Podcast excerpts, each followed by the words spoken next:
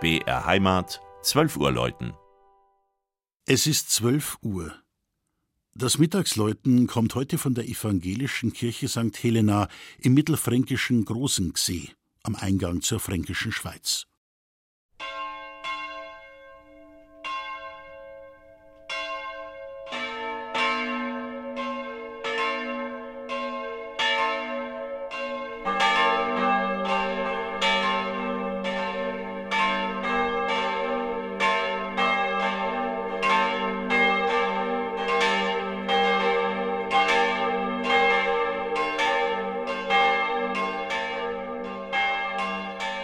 Wenn sonntags die drei Glocken von St. Helena zusammen läuten, dann rufen sie die evangelischen Christen in nicht weniger als 13 Ortsteilen der Gemeinde Simmelsdorf zum Gottesdienst.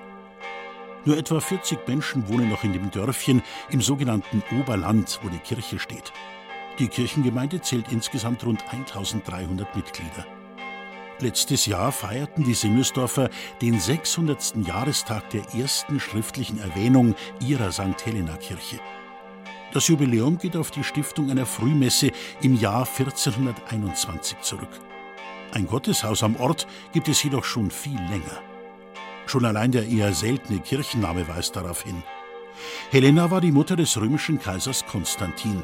Sie soll zahlreiche Reliquien entdeckt haben, auch Teile des Kreuzes Christi, wohl im Jahr 326. In alle Welt wurden angebliche Splitter dieses Holzkreuzes verteilt.